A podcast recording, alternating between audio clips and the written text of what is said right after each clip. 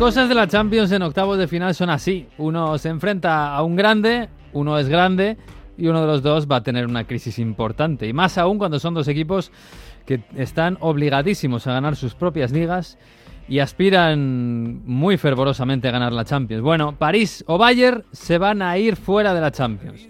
Van a inaugurar una crisis importante en sus temporadas. Van a sufrir seguramente de aquí a lo que queda de temporada, es decir, a junio. Pero esta es la magia de la Champions y la magia de ser demasiado grande en tu país. Bienvenidos al episodio 21 de Onda Fútbol. En Onda Cero. A ver cómo termina, casi nunca termina en gol, casi nunca termina en gol, casi nunca termina en gol. El Messi hasta el fondo, casi nunca termina en gol. ¡Gol! ¡Casi nunca termina en gol! Onda Fútbol. Fútbol internacional con Miguel Venegas. Palla all'area di rigore, si gira Cassano, magico movimento, Balotelli, rete! Rete! David Villa darting through the middle. He's got it between the two, and he's won the game for Spain.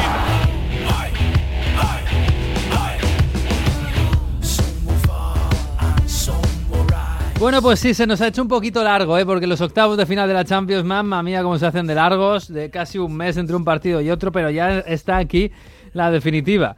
Y sí, esta semana vamos a decir adiós a uno de los teóricos aspirantes a ganar la Champions. Hola Jesús López, ¿qué tal? Muy buenas. Hola, ¿qué tal? Pensé que me ibas a decir adiós a mí esta semana. No, no, no, no. Bueno, te, te digo una cosa, está, están los ingleses que, en fin, que tienen que hacer deberes, ¿eh? Bueno, algunos, algunos este fin de semana ya se ha pasado de, de hacer deberes. pero tenéis que ganar, ¿eh? Sí, sí, bueno, los deberes depende de... van por varios, ¿eh? Esta semana hay deberes pendientes, sí. Sí, bueno, ahora te voy a preguntar a ver qué pasa si el Chelsea y tal, y qué pasa si el Tottenham... Bueno, va- vamos a... Hola Mario Gago, muy buenas.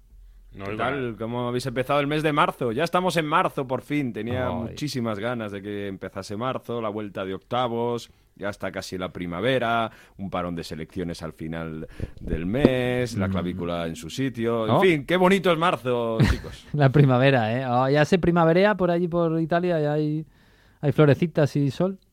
Hay mejor tiempo, claro, que hemos tenido unas semanas de, de frío bastante fuerte. Mm. Mm, hay alguna terracita, pero bueno, la gente todavía quiere aprovechar esquiar a tope. Estás Estrier. Además, en estas semanas hay, hay pruebas de la Copa del Mundo, o sea que más que primavera, más que son los últimos, eh, las últimas semanas de, de escapada de nieve, ¿no? Que aquí mucha gente tiene casa en la montaña, en los Alpes. Mm. Hola Manu Terradillos, bonjour, bonjour, o lo que sea. Bonjour, ¿qué tal? ¿Cómo estáis? Bien. ¿Cómo estáis? Aquí no hay primavera, aquí no, No. hay primavera todavía. Hay Aquí todavía frío. hasta llevamos guantes a veces por la mañana. Sí, todavía. Sí, bueno, A aquí- mediodía no, pero aquí- por la mañana pronto sí. Aquí esta semana también. Yo esta semana, no sé, me estoy haciendo mayor porque esta semana he salido por primera vez en mi vida a correr con guantes. Nunca lo había hecho. Pero ya, no sé, pues uno ya tiene que taparse en todas las partes del cuerpo, al parecer. No sé, lo que hay. Es lo que hay. Mm, oye, ¿y París qué? ¿Cómo está París? Bueno, no está mal, no está mal, no está tan bien después de ganar el, el sábado al Nantes, eh, pero no están tan lanzados como estaban, ¿no? Em, después de la goleada al Marsella y con un Mbappé espectacular, pues eh, parecía que todo era posible. Ganaron al Nantes, batió el récord Mbappé, ¿no? Ya es el máximo goleador histórico del PSG. Y eso tapó un poco. Yo creo que toda la celebración, todo lo que hubo alrededor, tapó un poco para mí esa sensación de que no están tan bien Mm. y de que ganaron, pues sí, porque claro, tienen mejor equipo, tienen mejores jugadores, pero se perdió un poco ese impulso que se había logrado con el o contra el Olympique de Marsella. Arengó muy bien Mbappé a las masas, a los aficionados, pero el problema es que los aficionados eh, están en París y no están en Múnich, que es donde van a jugar. Sí, obviamente. Eh, ¿qué, qué- no sé, ¿qué sensaciones hay allí con respecto a ese partido que tienen que remontar? Hay que recordar que juegan en Múnich y tienen que remontar. Que bueno, ya no hay esta historia de los goles marcados fuera de casa y tal. Se supone que hay cierta igualdad con respecto a lo que era el fútbol antiguamente. Pero no sé si se vuelven a sentir un poquito pequeñitos en la Champions del París. Yo creo que la sensación es que todo va a depender de, de un tal Kylian Mbappé y que según como él esté eh, es lo que va a hacer y ya es, es a él al que hay que a quien hay que encomendarse. Hay jugadores que lo han hecho bien, como Nuno Méndez.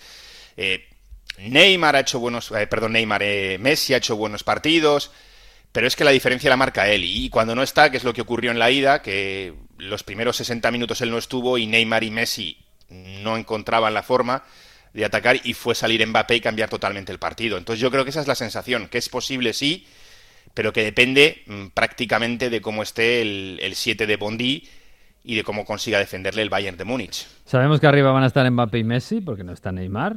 Eh, ya, ya nos has contado que juegan equipo mejor sin Neymar, eh, más o menos. es la sensación. Sí, pero porque metes un centrocampista más. y ahí es donde se ha crecido Fabián Ruiz. Y además mezclan bien, ¿eh? yo siempre lo digo. Es verdad que Messi, el actual Messi y Mbappé mezclan muy bien. Uno que corre, que se la espera y otro que, se ha convertido en un especialista en asistencias. Claro, y luego aparte es que el tener un centrocampista extra eh, por ejemplo, si Mbappé, aunque no esté jugando, porque en teoría son dos delanteros solo, aunque no esté jugando extremo izquierdo, se puede tirar a la izquierda tranquilamente porque sabe que aunque pierdan el balón, por ejemplo, si sale el, Bayern o quien sea hmm. a la contra, esa parte central donde debiera estar uno de los dos delanteros defendiendo, pues la puede cerrar uno de los centrocampistas. Hmm. Y se siente mucho más libre eh, para correr, sobre todo, no hay tanta gente. A Neymar además se le achacaba mucho el hecho de que si no entraba en juego enseguida bajaba al centro del campo cuando él tendría que estar arriba. Y tiene esa libertad y luego, pues, eh, claro, cuando tiene esa libertad, esa potencia, que no solo velocidad, esa potencia, y un Messi que ya no tiene esa arrancada y esa velocidad que tenía antes, pero que sigue teniendo la misma visión de juego, pues es una combinación que puede ser mortal, lógicamente. Pero pues ¿quién va a abrir el campo por el otro lado, Manu? Porque si por un lado Mbappé partiendo desde el centro se va a ir a la banda, Messi se va a quedar un poco de referencia en medio, aunque ya sabemos que no es un 9 que va a bajar mucho y segundas llegadas, eh, ¿quién va a entrar por la otra banda?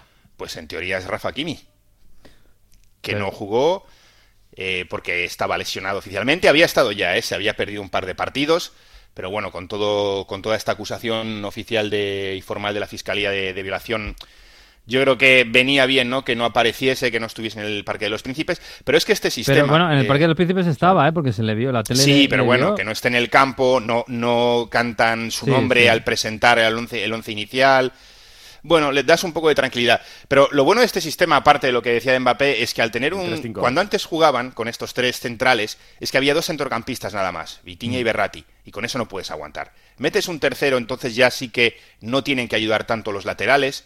Nuno Méndez está espectacular, está en un nivel de forma increíble. Ya desde, desde el partido de la ida contra el, contra el Bayern lo hizo muy bien. Rafa Kimi ha estado, se ha encontrado bastante en, en los últimos partidos hasta la lesión. Vamos a ver cómo llega, vamos a ver si juega.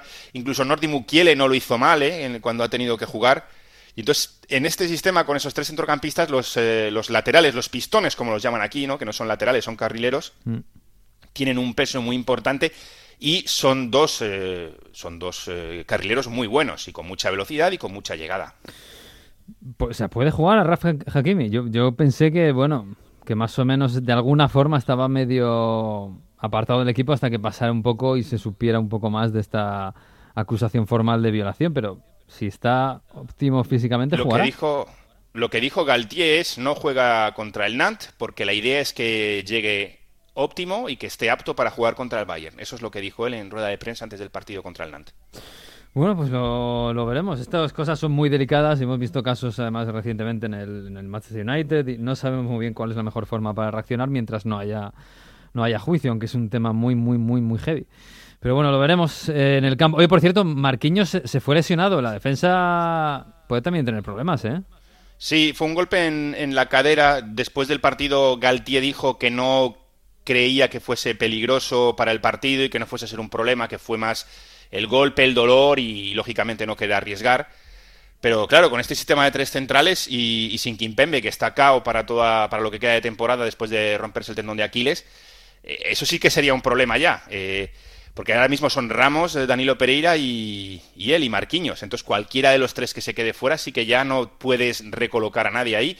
Por cierto, que Ramos está jugando ahora en el centro, en esa defensa de tres. Mm ya no tiene que salir al lateral a ayudar, digamos al lateral, ¿no? Cuando jugaba a un lado o al otro a ayudar si el, si el carrilero había subido demasiado y eso le daba algunos problemas con jugadores más rápidos, contra extremos.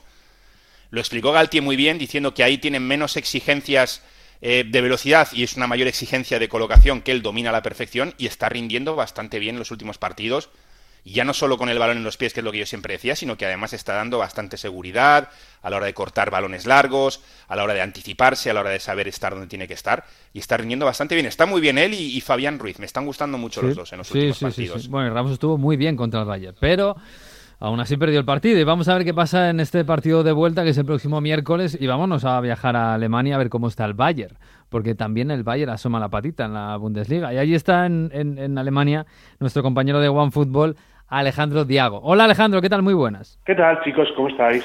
Pues eh, muy bien y muy expectantes, porque claro, este, esta semana la reina de la fiesta es o el Paris Saint Germain o el Bayern. Y, y hombre, así de primeras, pinta que un poco mejor lo tiene el Bayern, ¿eh? pinta un poquito mejor y es que además el Bayern está en una, en una dinámica de resultados muy positiva porque si te das cuenta, salvando el día del tropezón contra el Gladbach, que, que perdieron 3-2, desde entonces el Bayern no solo ha vuelto a ganar, sino a convencer en algunas ocasiones, como hizo ante la Unión de Berlín hace un par de semanas, eh, mejor dicho, la semana pasada en la, en la Bundesliga.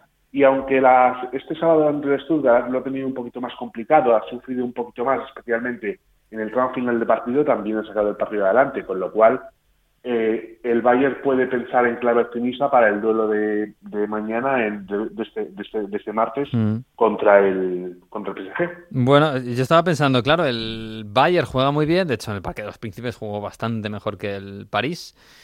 Pero me da la impresión de todo el año o, gran parte del año que al Bayern lo que le cuesta, le cuesta marcar goles. Claro, pensando otra vez en Lewandowski, ¿no? que es el recurso fácil. Pero claro, el Paris Saint Germain tiene un Lewandowski, que es eh, Mbappé, bueno, incluso tiene otro que es Messi. Eh, por ahí puede estar la, el pequeño hándicap que tiene el, el Bayern Múnich, que bueno, Chopomotín está bien, pero quizás le falta un poquito de pólvora. Mira, yo creo que el problema del gol es algo que está solventado porque lo están, lo están solucionando de forma coral, porque si te das cuenta, ha vuelto de la lesión un hombre clave para generar jugadas de cara a gol, como es Sadio Mané, que ya ha vuelto de la lesión, está entrando hmm. con regularidad en los once del de Julian Nagelsmann, y yo creo que apunta a ser titular este martes contra el Paris Saint-Germain. Hmm. Así que con un Sadio Mané las cosas se ven un poco más sencillas para el conjunto bávaro. Hmm. Sobre todo la contra, claro, con la velocidad de, Sadio Mané. Allí en, el Bayern, ahora, ahora que ha vuelto, bueno, las victorias, es verdad que contra el Stuttgart costó un poquitín más, pero hay optimismo. Eh, se ha recuperado esa, bueno, ese optimismo casi del ADN del Bayern de sentirse eh, grande, grande, incluso superior a los demás. Más que optimismo, diría yo que hay un poco de cautela, porque especialmente es el problema que le está fallando a este Valle de la temporada, que no terminan de cerrar los partidos y que a veces se les puede complicar la historia, porque si te das cuenta, el sábado en Stuttgart eh, pudo hacer el, gol de empate el, el Stuttgart en el último minuto, todo porque el Bayern no había cerrado el partido, había, se había desconectado un momento, como ha tenido durante varios momentos de la temporada, y lo pudo haber pagado caro.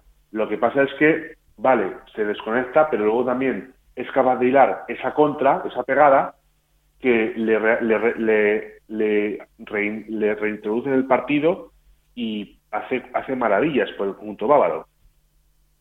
Alejandro, ¿tú crees que Nagelsmann está preparando un plan anti-Mbappé o anti-tridente ofensivo del, París que imaginamos que saldrá bueno, pues Galtier tiene que meter todo para, para intentar ganar la eliminatoria porque ya sabemos lo, lo, que eh, es importante la Champions allí, ¿no? Entonces, visto lo que sufrieron esos últimos minutos en París, ¿crees que ha preparado algo eh, Nagelsmann para este partido, especialmente en las bandas?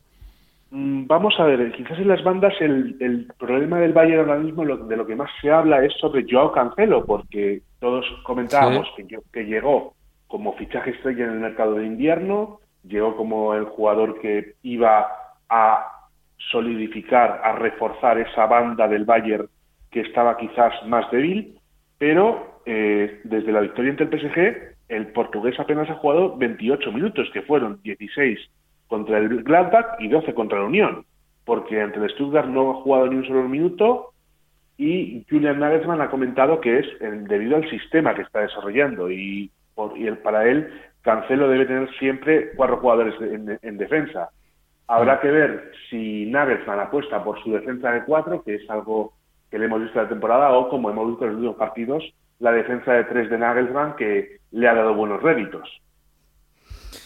Eh, claro, yo estaba pensando precisamente en Mbappé entrando por ahí, que sí, que el otro día ha jugado Stanisic, no sé si va por ahí los tiros. Claro. Sí, seguramente. además, Stanisic piensa que es uno de los grandes valores de la, de la cantera del Bayern, hmm. es uno de los talentos de futuro que, por, los que más se apuesta en Strasse y que para mí ser titular no me descuadraba en absoluto. Es más, eh, estamos hablando de un jugador que es un talentazo y quizás va a ser uno de los próximos laterales eh, de referencia en la, en la próxima década. Mm. Sí, lo que pasa es que como está jugando poquito, eh, da, un poco, bueno, supongo que esa especialidad de lateral defensivo que puede defender bien, pues le puede venir bien puntualmente contra el, París. Oye, si da la impresión, así desde fuera, que esto es eh, seguir adelante o drama. Para los dos, para Gaultier en el París, bueno, ya esto pasa todos los años últimamente en París, o para Nagelsmann en Múnich. O sea, quedar eliminado, por mucho que sea contra un equipo grande, eh, sería un palo en unas aguas que siempre bajan un poco turbulentas cuando hay media, media derrota. ¿Sería un palo importante para Nagelsmann? Sin duda, sin duda sería un palo importante para Nagelsmann porque, vamos a ver, sería la segunda eliminación consecutiva en Bayern de Múnich. Aún se preguntan cómo se pudo caer la temporada pasada ante el Villarreal y esta eliminación, aun siendo ante un Paris Saint Germain, aun siendo ante un equipo con Messi, con Mbappé, con quizás algunos de los mejores jugadores del mundo en estos momentos, dolería y la junta directiva haría que se, replanteara cosas. Además, piensa que va a tener una gran duda clave para Nagelsmann un jugador como es Leroy Sané, que no, no tomó la parte la, pasada semana, el pasado sábado, mejor dicho, en Stuttgart, y eh, se lesionó de un porque se lesionó de un tobillo eh, hace, unos días, con lo cual está, está el Bayern a la espera de ver si Leroy Sané podrá eh, tomar parte en la cita del, del de este miércoles. Es una eliminatoria, como decís, de muchas urgencias. Habláis de Nagelsmann, pero no hay que decir ni que decir lo de Goltier y hasta lo de Luis Campos. Yo no sé si esto significa que está abierto a un, a un desenlace más imprevisible o es más, más hay más incertidumbre que otras veces, porque todo el mundo tiene miedo, yo creo, de, de fallar. Y es una eh, eliminatoria en, en, la que pierda quien pierda va a quedar muy pero que muy dañado, ¿eh? Sí, va a quedar muy dañado porque vamos a ver, al Bayern tiene el consuelo de la Bundesliga, pero el título por el que se suspira de verdad en Strasse es la Copa de Europa. No, a ver, ganar la Bundesliga es la obligación, mm, eh, ganar la Pokal también es algo obligatorio, pero la Copa de Europa es algo es algo fundamental para el Bayern de Múnich. Mm. Oye, eh, bueno, veremos, veremos qué pasa en este partido. Eh, tengo dos dos preguntas muy directas eh, y dos, equipos eh, por los que te quería preguntar.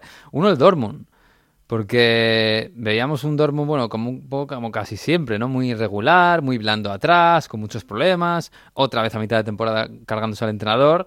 Bueno, empezó 2023 ganándolo todo, absolutamente, incluso la Champions, que, parecía que, que, podía ser un talón de Aquiles más importante. Y ahora mismo empatado a puntos con el Bayern en la Bundesliga. Eh, esto ya lo hemos visto muchas veces ¿eh? en los últimos 10 años, pero ¿se puede creer que el Dortmund eh, le puede quitar la Bundesliga al Bayern? Es difícil, pero se puede, porque vamos a ver, ahora mismo la dinámica que arrastran son 10 victorias en los últimos 10 partidos, están atravesando un buen momento de juego y además eh, Edin Terzic ha recuperado a un jugador clave que, como es eh, Marius Wolf, el lateral zurdo, hmm. que ya de hecho le están pidiendo para que esté en la próxima lista de Hansi Flick de la selección alemana, con lo cual estamos hablando de que ese Dortmund, además de tener a jugadores como Bellingham, a jugadores como Mukoko, que tiene ese talento, ese potencial en el centro del campo, ahora también ha recuperado solidez atrás e incluso tiene al portero suplente enchufado al completo, porque eh, si Kobel no pudo jugar, fue baja de última hora el pasado viernes ante Leipzig, el portero suplente Meyer salió y no solo hizo un buen partido, sino que todo apunta a que será de la partida ante el Chelsea en el partido más importante del curso. Sí, sí. Bueno, pues lo, veremos. Y el otro es el Hoffenheim, porque ha sido noticia esta semana no por lo deportivo, sino por lo institucional. Eh, este gran empresario Dietmar Hopp, que es uno de los, de los, grandes magnates de Alemania, dueño del Hoffenheim, que ha, anunciado que deja el club o va a dejar el club en manos de sus aficionados, de sus socios, y que va a cumplir la norma del 50 más 1. Eh, esto es un club que, que, caía muy antipático a la mayoría del resto de aficiones por esta historia de la, de la, de la ley del 50 más 1. ¿Cómo ha caído ahí en, en, en, la, en, el aficionado alemán al fútbol de toda la vida? Pues eso, que, que, miraba un poco de reojo al Hoffen o al Leipzig, o incluso, si me apuras, al Leverkusen y al, y al Wolfsburgo. Vamos a ver, la regla del 50 más 1 es clave para entender el fútbol alemán y es algo que los aficionados no quieren que se toque. Ya hubo en su momento unas palabras, creo que fue eh, de Karl-Heinz Rummenigge, diciendo que la, la, abolición de la regla del 50 más 1 era la única oportunidad que tenía el Bayern de Múnich de competir en Europa. Unas declaraciones que, que, provocaron el enfado de muchos aficionados, con lo cual el hecho de que Dietmar Hopp haya dicho que él va, va a volver a ceder la mayoría de sus acciones a los, a los aficionados para que cumplan con la regla del 50 más 1, es un paso adelante en ese, en ese modelo de fútbol que en estos tiempos de Superliga sí, Superliga no, cambio de modelo de cambio de paradigma, nuevos modelos de competiciones, Alemania quiere reivindicarse como el paraíso de ellos. Nosotros tenemos nuestra liga y mm. queremos seguir compitiendo como hasta ahora, porque nuestro fútbol es tradición, es fútbol como ha sido toda la vida. Mm precisamente ese fútbol de, de, toda la vida, tú que vives en Berlín y que tienes cerca el Unión, el Unión de Hierro, que siempre te preguntamos, al final eliminó al Ajax, ¿eh? El jueves, 3 sí. a 1, la fiesta tuvo que ser impresionante, eso sí, claro, el desgaste en Europa ha hecho que, que haya sumado solo un punto los últimos dos partidos, la derrota contra el Bayern que decías, y han empatado este fin de semana en casa contra el Colonia, pero avanzar en Europa League. Ahora tienen al Unión San Gilois de, de, Bélgica, pero estos están soñando, siguen soñando. Imagino cómo, cómo fue la fiesta del jueves pasado contra el Ajax. Pues fue una tremenda fiesta porque además se consiguió que todo el equipo funcionara muy bien, destacando yo para mí a Josip Juranovic, que si ya fue Hmm. una de las revelaciones en la última Copa del Mundo, está firmando una segunda mitad de temporada clave para que el Unión Berlín pueda seguir ese sueño, no ya solo de seguir en Bundesliga, que lo van a conseguir, sino que es soñar con algo más Europa, quizás una, que la Champions vaya el año que viene a Berlín, pues estamos viendo a un Josip Juranovic que para mí está siendo uno de los, una de las claves de esta Unión Berlín y habrá que ver esta eliminatoria de Europa League si pueden superar a un, al Unión San Gilois. Yo espero que el sueño al menos llegue hasta los cuartos de final de la, de la segunda competición continental. Sí, claro, estas dos semanas que ha perdido un poco la comba, ha perdido cinco puntos en la Bundesliga. Eh, claro, algún compañero me decía, jo, qué pena, ¿no? Que la Unión Berlín se ha caído de ya, de, ya no va a poder ganar la liga. yo, Pero, yo pero, estaba pensando, un aficionado, que- claro, un aficionado de la Unión Berlín que escucha esto, que, que claro, ¿cómo reacciona? Porque, claro, ¿Cómo, ¿Cómo va a ganar la liga? La cosa es que es que la Unión Berlín nunca ha pensado en clave nuestro objetivo es ganar la Bundesliga. Nuestro Claro. objetivo es, primero, asegurar una salvación para que el proyecto se establezca en Bundesliga durante unos cuantos años y en base a eso, si podemos competir por algo más, vamos a por algo más. ¿eh? El, el- el año, el año pasado, que fue el primero en competir en Europa, en Conference League, lo dijeron, este es nuestro premio a lo que hemos hecho, al trabajo de muchos años. Mm. Ahora lo vamos a disfrutar. Este año la filosofía es muy parecida con, con, la, con la Europa League. Que van a intentar competir, por supuesto, porque ya hemos visto que el Unión es un equipo que en, Europa eh, sabe competir. Cada vez los, los equipos alemanes, que si en otros años se comentaba que tienen ese problema de competitividad o tenían en Europa, estamos viendo que quizás este, este año lo están mejorando mucho, porque no solo el Unión, eh, lo, hemos visto con el Leverkusen, que supo remontar una, una eliminatoria en Europa League, el, el, el Dortmund, que está compitiendo muy bien con el, Chelsea, y incluso, si me apuras, el Eintracht de Frankfurt, que yo no creo que esté tan muerto como dicen después de perder en casa ante el Napoli en Champions, pero yo vamos a ver, yo estoy convencido de que esa competitividad que le faltaba al fútbol alemán le está volviendo y es gracias a equipos como la Unión de Berlín. Pues sí, pues desde luego, hombre, nos está haciendo disfrutar y a sus aficionados ya ni te cuento, no, que nos cuenten dónde estaban hace 15 años. ¿no? Un sueño, desde luego, y para eso está el fútbol. Bueno, pues Alejandro, que, nada, te agradecemos este, este ratito de, Bundes. Eh, ¿Alemania está bien? ¿El, frío ya se está pasando o todavía queda, os queda un poquito? Todavía nos queda un poquito de frío, pero bueno, estamos, estamos intentando ya, esperando que llegue la primavera y ya cuando Alemania se convierte en un destino muy bonito para venir. Ay, sí, sí, esas montañas ahí, que el deshielo, ay, qué bonito. Pues nada, te mandamos un abrazo, ¿eh? Un abrazo fuerte, hasta luego. Chao, chao. Chao. Pues el miércoles lo veremos, pero está claro que un grande se va a caer, eh, Manu. Como sea el París, que ahora mismo, hombre, tiene más papeletas que el Bayern. Como sea el París el que caiga, otro año en octavos de final, ¿Tú tienes recuerdo el, fresco el recuerdo del año pasado, los cuatro mesecitos que, pasaron desde que se eliminó el Madrid hasta que acabó la temporada? Eso es duro, ¿eh? Duros, largos. Recuerdo sobre todo la semana después de la eliminación, la semana, no semana, los siete días posteriores. Siempre había algo que contar, siempre había algún problema con algún jugador que decía algo, con alguna pelea, con los aficionados, con los ultras y bueno, ya, ya hablamos en un, en un capítulo del podcast de, que ya se estaba perfilando eh, cómo sería el PSG si caen y, habría muchos cambios y nadie se lo quiere ni imaginar. Hmm. No es esto de si no lo pienso a lo mejor no ocurre, pero es una posibilidad, es una posibilidad y, volverían a ser otros 3, 4 meses, bueno, hasta junio. prácticamente vacíos. Que sí. Messi, que si Neymar, que si Ramos, que si. Yo que sé, que, si Mbappé. Mbappé, que tiene contrato, claro, que tiene contrato hasta 2024. El 25 es una opción y podría forzar. Pero bueno, le preguntaron, ¿eh? Le preguntaron después del partido.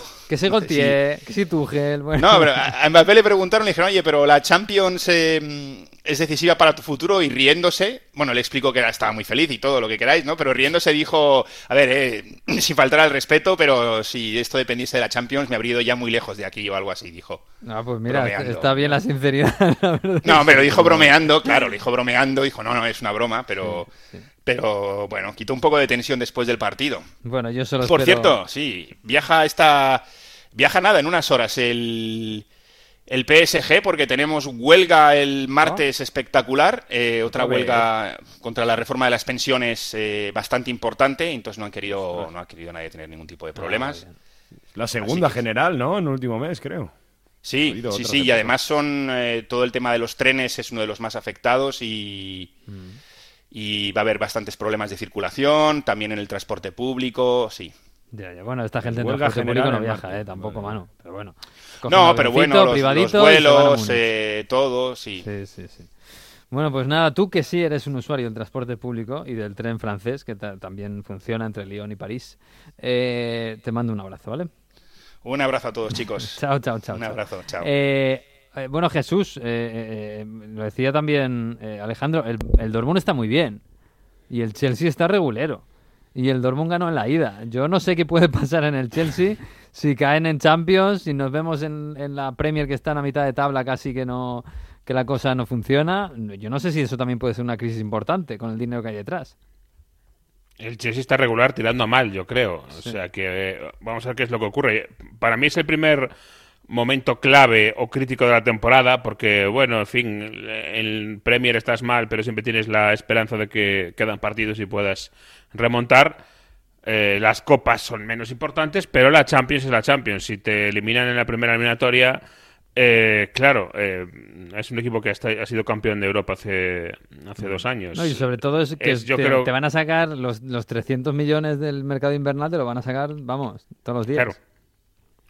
Efectivamente, así que yo creo que sí que es el, eh, primer gran test para Potter es eh, remontar esta eliminatoria, que como dices no es en absoluto sencillo, aunque para un equipo como el Chelsea debería eh, serlo, debería ser sobre el papel con el gasto que ha hecho y, veniendo de donde viene tenía, tendría que ser clarísimo favorito entre Borussia y Dortmund, pero el, hecho y el fútbol mm. ponen la cosa en su sitio y el sitio es que no es así porque el Chelsea no está ni mucho menos jugando bien si eliminan al Chelsea de la Champions, yo creo que para mí empezamos ya, ahora sí, a hablar en serio de, de Graham Potter, ¿eh? Sí. Porque se cierra la Champions este año, se aleja mucho la Champions del año que viene Y claro, eh, con esos eh, dos eh, con esas dos premisas eh, el nivel de gasto no se sostiene. Ya no se sostiene casi con la Champions, pero sin ella, imagínate. No, no, desde luego, desde luego. El nivel de exigencia eh, cae absolutamente, pero bueno. Y encima tiene, encima Jesús, vas a tener a, el, miércoles, el miércoles haremos la Champions en Twitch otra vez y en la web eh, de Onda Cero. ¿Qué me Pero- dices? Sí, sí, sí, sí, para ese Bayern, El Paris Bayern Saint Germain. Y además vas a tener a, al, Mario Gago con el Milan, que el Milan que le hizo la 13-14 al Tottenham, verás tú el Milan en, en Londres como, salga como, como acaben ganando y eliminando al Tottenham. De Conte. De Conte, bueno, de Conte cada vez menos, ¿eh? Porque a Conte eh, no le vemos desde, desde el partido de ida por, por Londres. Eh, Además, o sea dijo que Jesús, vamos a ver. en un comunicado, dijo Antonio Conte que había apretado para volver antes de tiempo por esa, ese problema en la vesícula biliar y le ha pasado factura, ha tenido una recaída fuerte, por tanto ahora ha aprendido y no va a acelerar los tiempos, que el fútbol, sí, su trabajo, pero... sí, porque no más se, le esperaba solo. esta semana pasada en, en Londres, ¿eh? Y se, habían comentado que volvería esta semana y no ha vuelto, así que ahí no tenemos eh, muchas noticias, pero no, no va bien del todo la cosa. Y obviamente el equipo pues eh, va a echarlo de menos seguro, vamos. Sí, sí, bueno, el que se lo tome con calma. El, el Milan Mario, además que tampoco está muy bien. O sea, ganó el partido de ida, ¿eh? pero no sé. A mí sí que si estuvieran 0-0 yo no pensaría que el Milan pueda ganar este partido. Ha tenido ese periodo de cuatro partidos seguidos ganando sin recibir gol, que el primero fue, eh, el segundo fue el del Tottenham con esa defensa 3, pero mm, ha mejorado en sensaciones, eh, sin contar con la derrota de Florencia este fin de semana, donde las iba a decir las fuerzas mentales estaban centradas seguramente en lo de lo de Tottenham, pero es verdad que, que, yo creo que no, no vale de ejemplo para el partido de, de Londres de, de esta semana lo que pasó en Florencia, porque había muchos titulares que no estaban, porque de que otra vez fue titular y, y no acaba de convencer, pero yo creo que si la defensa 3 está bien, con Tiao, que, que- que hizo un partidazo en la ida, ¿os acordáis? Sí. Y al final con las contras que te pueden traer Teo Hernández, Leao a la contra y demás, eh, creo que el Milan tiene argumentos futbolísticos y sobre todo con lo que decimos, que es un equipo muy unido para, para mantener 1-0 en la vuelta y bueno, para, para pasar la eliminatoria. ¿eh? Y con Ibra, además, eh, ya de, de- de capitán. Sí, no está en la lista Champions, pero está Pero estará ahí con en el vestuario. Sí, sí, sí. Bueno, pues Bayern, París, Tottenham, Milan. En la ida fueron 0-1 y 1-0 y el martes también hay Champions, ¿eh? que tiene un poco menos de glamour, pero ese Chelsea Dortmund con ventaja alemana y ese Benfica Brujas que pinta portugués, pues también va a ser bonito y va a ser la primera resolución de la Champions. Eh, venga, vamos a hablar en inglés.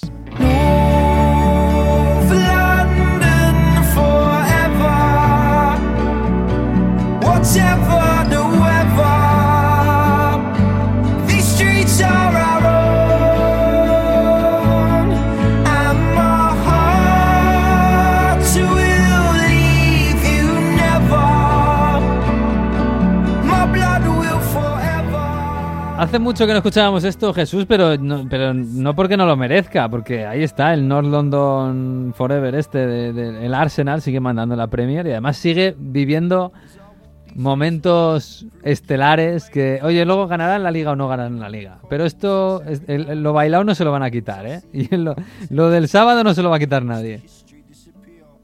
Sí, eso desde luego. Y la ilusión que tienen encima ahora mismo es eh, tremenda y bien ganada. Eh, dice la canción eh, Whatever the Weather, pero eh, el weather cada vez es más soleado en el norte de Londres. ¿eh? Mm. Desde luego en la zona de Islington. Mm. Sí, sí. En la zona de Islington ya te digo que se producen eh, brunch muy felices los sábados, que es eh, lo típico de allí, ¿no? Irse, irte al brunch. Eh, así que margaritas y Bloody Marys a tutti plen en, en Londres porque eh, parecía que sí, ¿no? Eh, esta vez, uy, el Bournemouth en casa 0-2, esto puede ser eh, ahora cuando empieza ya a flojear definitivamente el Arsenal y resulta que no, que es capaz de darle la vuelta y de volver a, a remontar otro partido en el descuento. Otra vez el Arsenal sobrevive y esto yo creo que es lo que mejor pinta da porque es un equipo claramente que tiene carácter.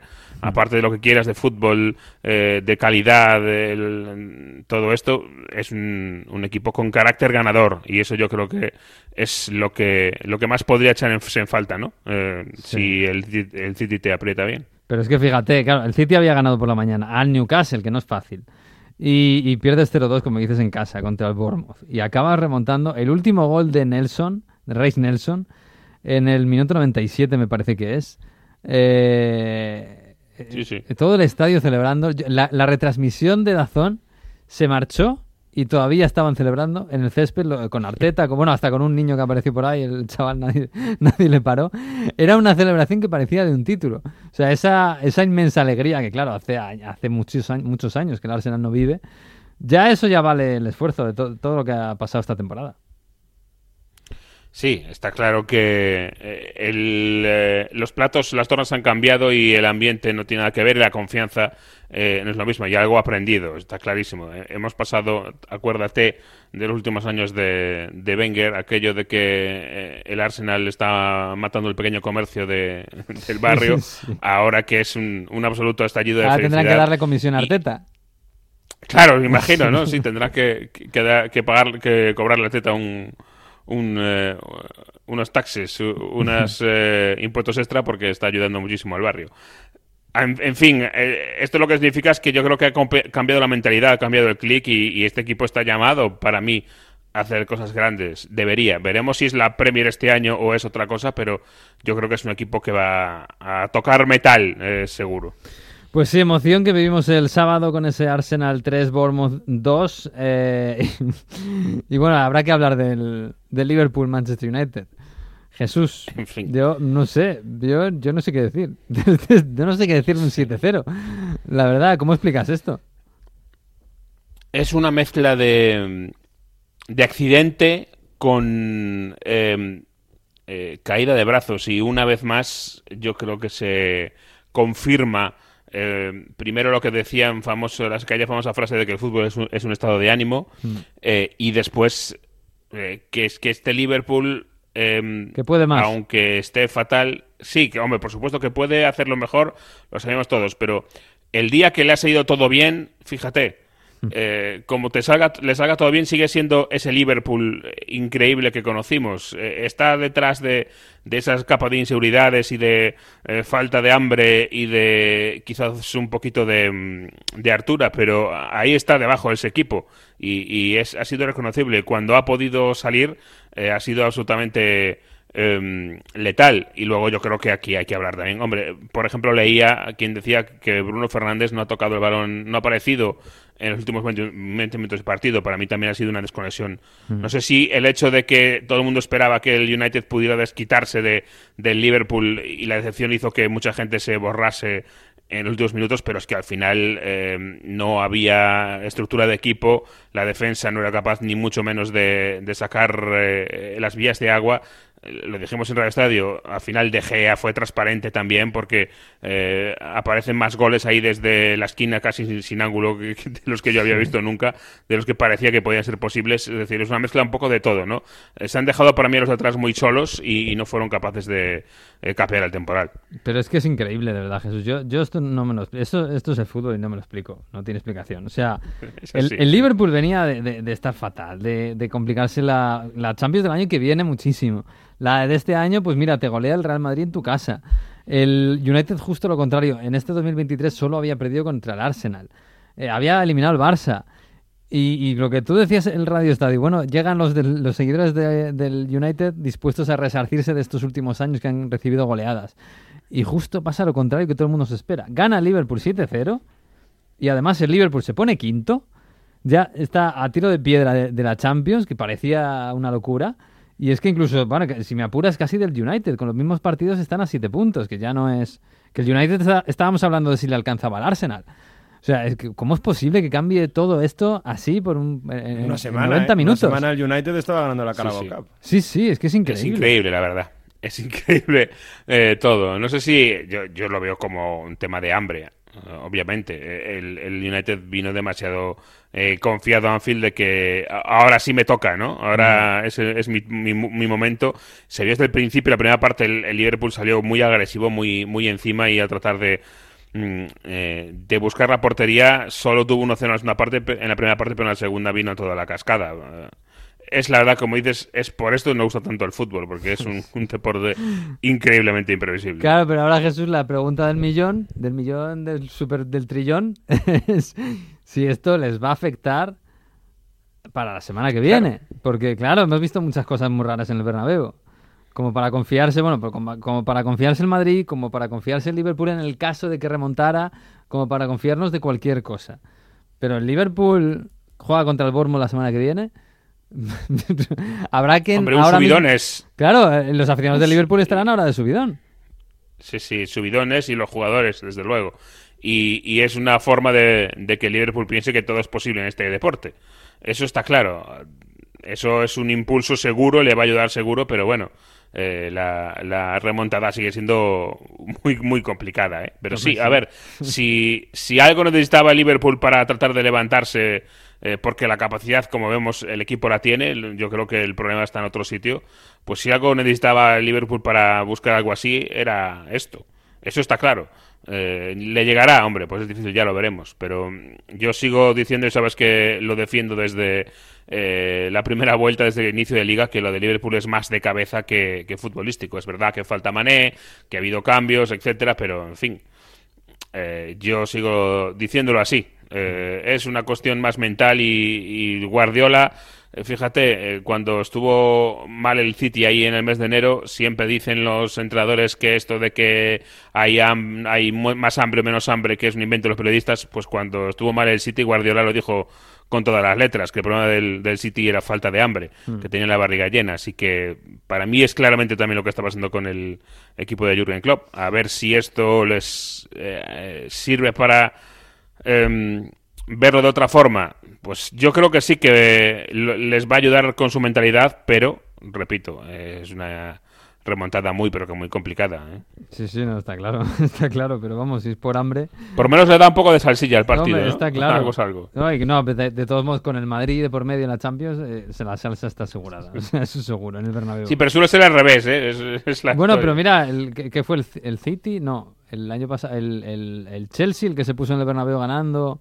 Y luego, Sí. fíjate, si es que esto, cualquier cosa, de verdad, cual- cualquier cosa. Y cuanto más espectáculo, mejor. Así que, bueno, ¿te quedas a escuchar a Mario o te voy a poner música? ¿eh? Bueno, si, pro- si promete tener buen gusto, ya no sé yo. Pues pero bueno. no- eso ya, yo no te lo puedo prometer, ¿eh? Es- hoy os traigo un grupo histórico de onda fútbol y de la música italiana, porque mm, es eh, artículo 31 que estuvieron Ah. en el último San Remo. Hombre, hombre, ¿te, te quedas Jesús o te despido? Me quedo, pero de histórico de onda fútbol eh, habría que debatirlo. Bueno, hay ¿eh? mucha historia, anda fútbol. Protesto. i. La fantasia viaggiava, celebrità da strada, ma ai nostri non bastava, come la busta paga. Non volevamo una storia italiana, con la prima che ci sta, che metti incinta e ci metti su casa. Non volevamo crescere, ma è successo tutto a un tratto e fai tutte le cose che giuravi non avresti fatto Anche morire giovani non puoi più perché Adesso c'hai la famiglia e dipende da te Non volevamo crescere Che ansia e stress Però è un bel viaggio Poi ce l'abbiamo Bueno, pues Mario, pues no suena mal esto de artículo 31. 31, ¿no?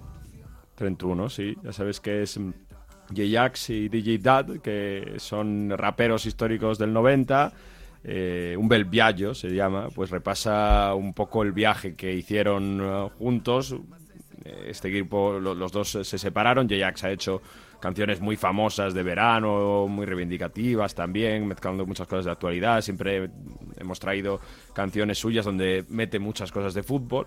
Aquí hay alguna referencia también, y digo también de histórico de onda fútbol, porque estos es uno de los temas que, como podría decir, cierra discotecas o algo así de- en, Ah. en Italia, que es el Gente que espera. Sí, sí, sí. Mítica canción que con la que Onda Fútbol tenía de, de fija, de la canción fija para hablar de Italia. Luego Sí, ya he llegado yo y he cambiado un poco una Claro, cadena. llegó Mario y dijo, aquí hay una cosa que se llama San Remo y me va a dar un montón de canciones para poner en el pero podcast. esto mola, esto mola. esto Pero mola. esto está Artículo bien. 31, un bel un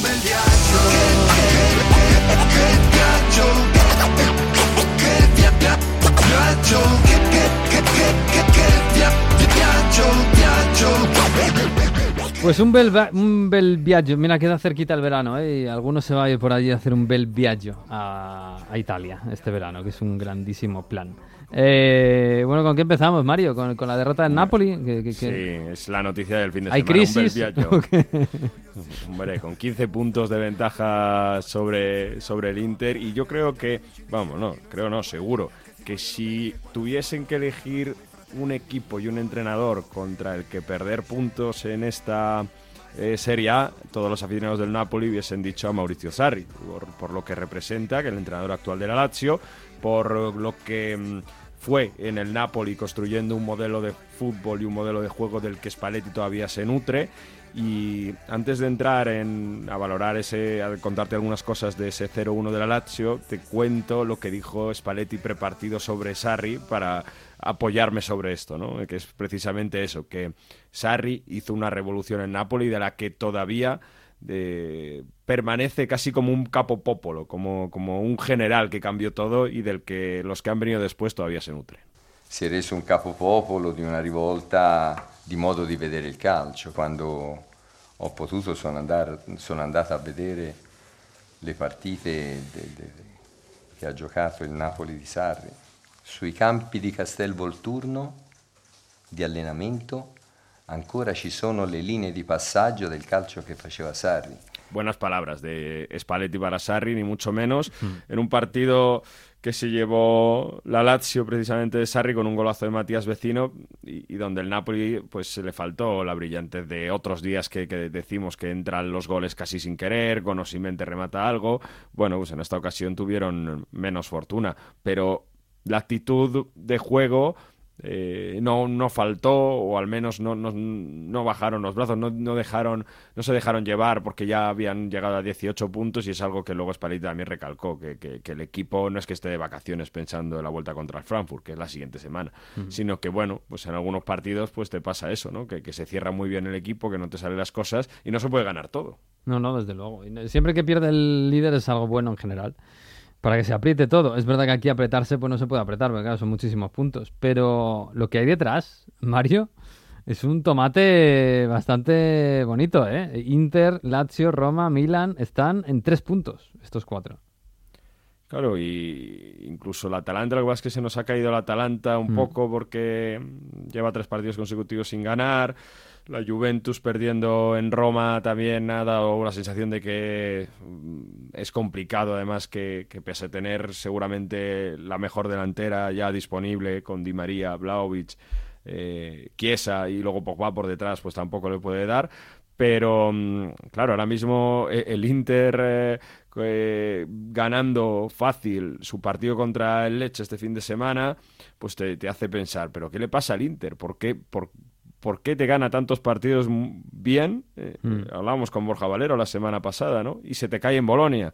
Eh, ¿Cómo es capaz de hacer un partido serie con buena intensidad donde incluso los carrileros en este partido que, que son mm, más o menos los suplentes como son Gossens y Dumfries eh, te hacen muy bien, participan en los dos goles, sobre todo Gossens, ha sido el partido en el que Gossens a ver si se reivindica, que es algo que también dijo Borja Valero la semana pasada, Mm. pues eh, le, le valieron y sobre todo para que Lautaro Martínez, que te- desde que tenga la... mm, desde que tiene el brazalete de capitán, parece que, que ha cogido mucho peso en el equipo y, y- y- y- y para, para las jugadas de peligro los jugadores hasta los compañeros hasta casi le buscan más. Por cierto, tema San Siro ha sido una semana importante, hablando del Inter, del. Milan, San Siro, ya hemos dicho que el propietario del Milan, Jerry Cardinale, se ha cansado, ha dicho oficialmente al eh, Ayuntamiento de Milán que van a hacer el, el- el, el nuevo San Siro en la Maura, que es una zona fuera de San Siro, porque no, ya, ya está bien, que, que no se resuelva el tema con la burocracia. Por el momento el Inter ha dicho, bueno, nosotros también tenemos un plan B. No han dicho ni dónde, ni cómo, ni... Pero que nosotros también tenemos un plan B. Pero a ver qué pasa con San Siro, porque oficialmente no ha habido una renuncia a San Siro, al nuevo San Siro completa. Estamos esperando a los procedimientos completos. Pero eso sí, tú hablas con la gente del Milán y eso ya lo dan por olvidado. Así que, a inicio de marzo de 2023 que esto sabéis que cambia cada día. Sí, no, La- lo, que, lo que más pinta tiene es que el Inter se va a quedar en San Siro, estamos hablando de cinco años vista, y el Milan se va a hacer su estadio fuera de Milán. Bueno, yo me juego contigo un cappuccino con, le- con latte di soya a que en 2030 estamos todavía hablando de si hacemos así. ¿no? En Roma llevan desde 2015, o sea que... Pues fíjate, sí, sí. Oye, el Bernabéu y el Camp Nou han estado 20 años también con, presentando maquetas hasta que se han puesto a ello. Así que... Italia es complicado. Sí, es muy co- es mundo difícil, eh, es mundo difícil. Que, oye, el, el Roma Juve corto muso otra vez, ¿eh? le están haciendo a Allegri corto muso todos los días. Claro, eh, en un partido Mourinho contra Allegri, ¿qué te esperas también? Ya, también es verdad. Eh, de 9, falso 9. Encima, eh, la- eh, Mourinho que volvía al final después del partido, después de perder en Cremona, el primer partido de la temporada de la Cremonese lo ganó contra la Roma a inicios de esta semana, la Cremonese que ganando un partido, bueno, tiene la salvación a, nueve puntos, o sea que eh, al final puede ser una sorpresa, puede ser el punto de inflexión, pero bueno, eh, la Roma que venía de una de un partido donde no le salían las cosas, donde le presionó muy bien, no sabía un poco cómo gestionar la salida de balón, pues al final en un partido contra la Juve que ha sido muy táctico, de, de pocas ocasiones, de mucho mucho defenderse bien ¿no? y vigilar al rival, pues en un rechazo, en un balón que donde la Juve deja un hueco, pues Mancini encuentra el golazo y luego tiene la mala suerte de, de encontrarse con tres palos, porque tiene un cabezazo de Rabiot en la primera parte que desvía a Rui Patricio, la falta de cuadrado, casi se hace autogol la Roma,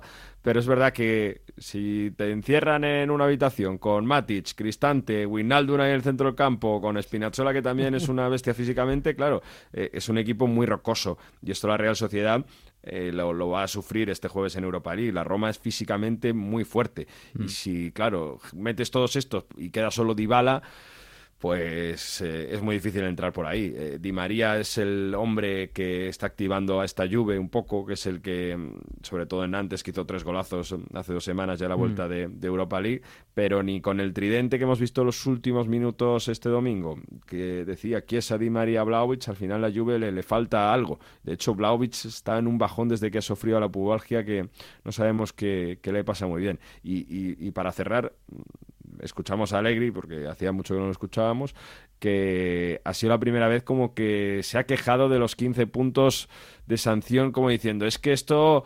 eh, somos el único equipo en Europa che tiene que luchar contra estos elementos. Es que, claro, es normal que, bueno, un poco quejándose. La squadra fino ad ora ha fatto 50 punti, poi è normale che stasera era una partita che ci permetteva di arrivare a 38 punti, eh, di battere la Roma e di avvici- avvici- avvicinare eh, l'Atalanta.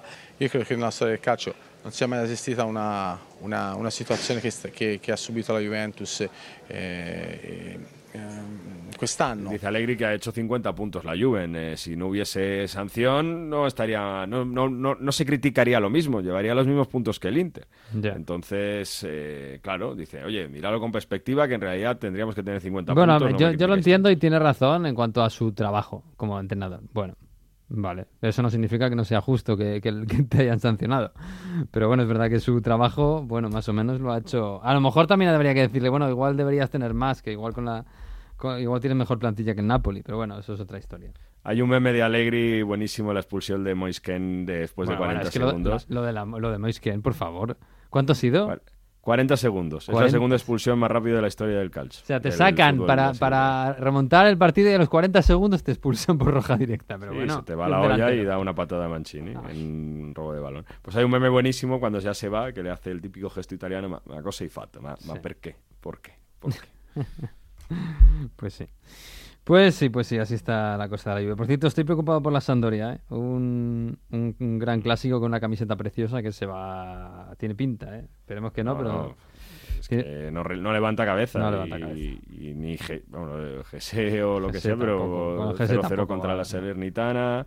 Bueno, tiene los mismos puntos que la Cremonese. Sí, Eh, sí, es sí. que es lo que te decía, que al final son nueve puntos. Ganas tres partidos seguidos, pero no Eso das es esa sensación de con Stankovic, ni con GC, ni con Jeppe, ni con Nah, ni- quien sea. ni con no hay sea. gol, ni con Quagliarella. El año pasado vimos descender al Genoa. ¿Fue el año pasado o el anterior? Sí, sí, sí. Pues y este año puede, puede ser el, el- el del otro equipo de la ciudad. Qué Y se triste. pueden cruzar, Además que el porque Genoa parece que se, ahora. sí, parece Sí. que se que puede subir, Segundo en Serie B. Bueno, bueno, lo veremos. En fin, señores, pues vamos a terminar.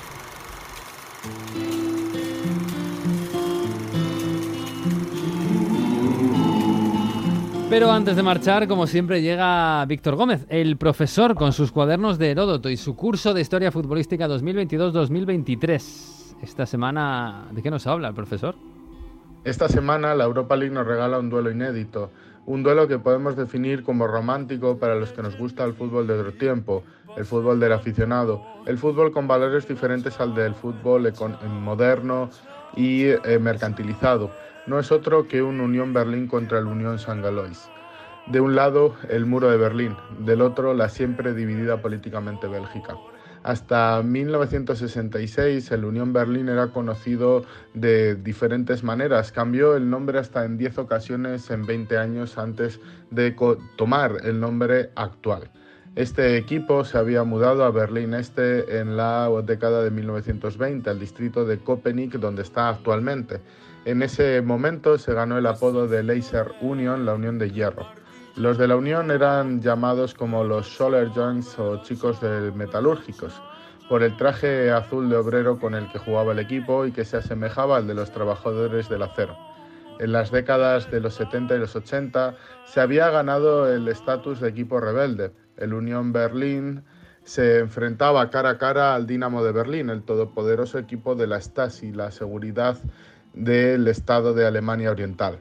Los seis eran vistos como el equipo del pueblo que luchaba simbólicamente contra el poder del rival de la ciudad, ganadores de 10 campeonatos de la RDA consecutivos.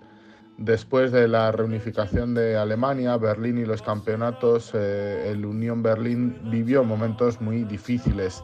Durante esos años el club estuvo en peligro de quiebra y fue gracias a patrocinios y a los hinchas los que lograron salvarlo e incluso hasta en dos ocasiones en los años 90 se le negó la licencia para jugar en la Schweizer Liga, la segunda división alemana.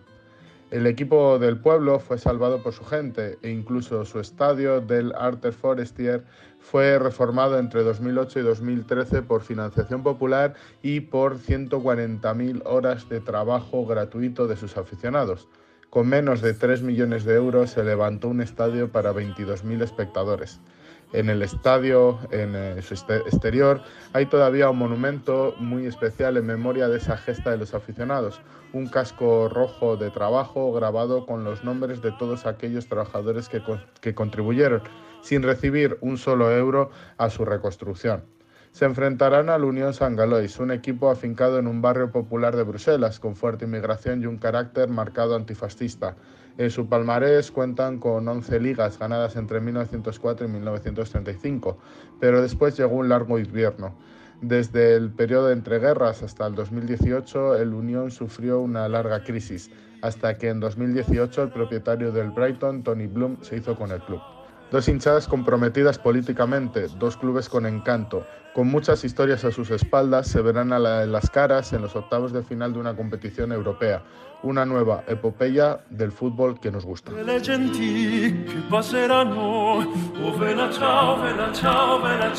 Pues qué bonito duelo de rebeldía en la Europa, en la Europa League, sí. Qué, qué bonito, qué bonito.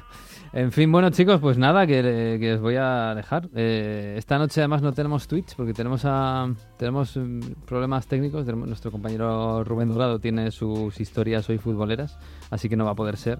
Pero bueno, tenemos Champions esta semana y sé que lo, vivís intensamente. El miércoles, el miércoles Champions, con Manu ahí aferrándose.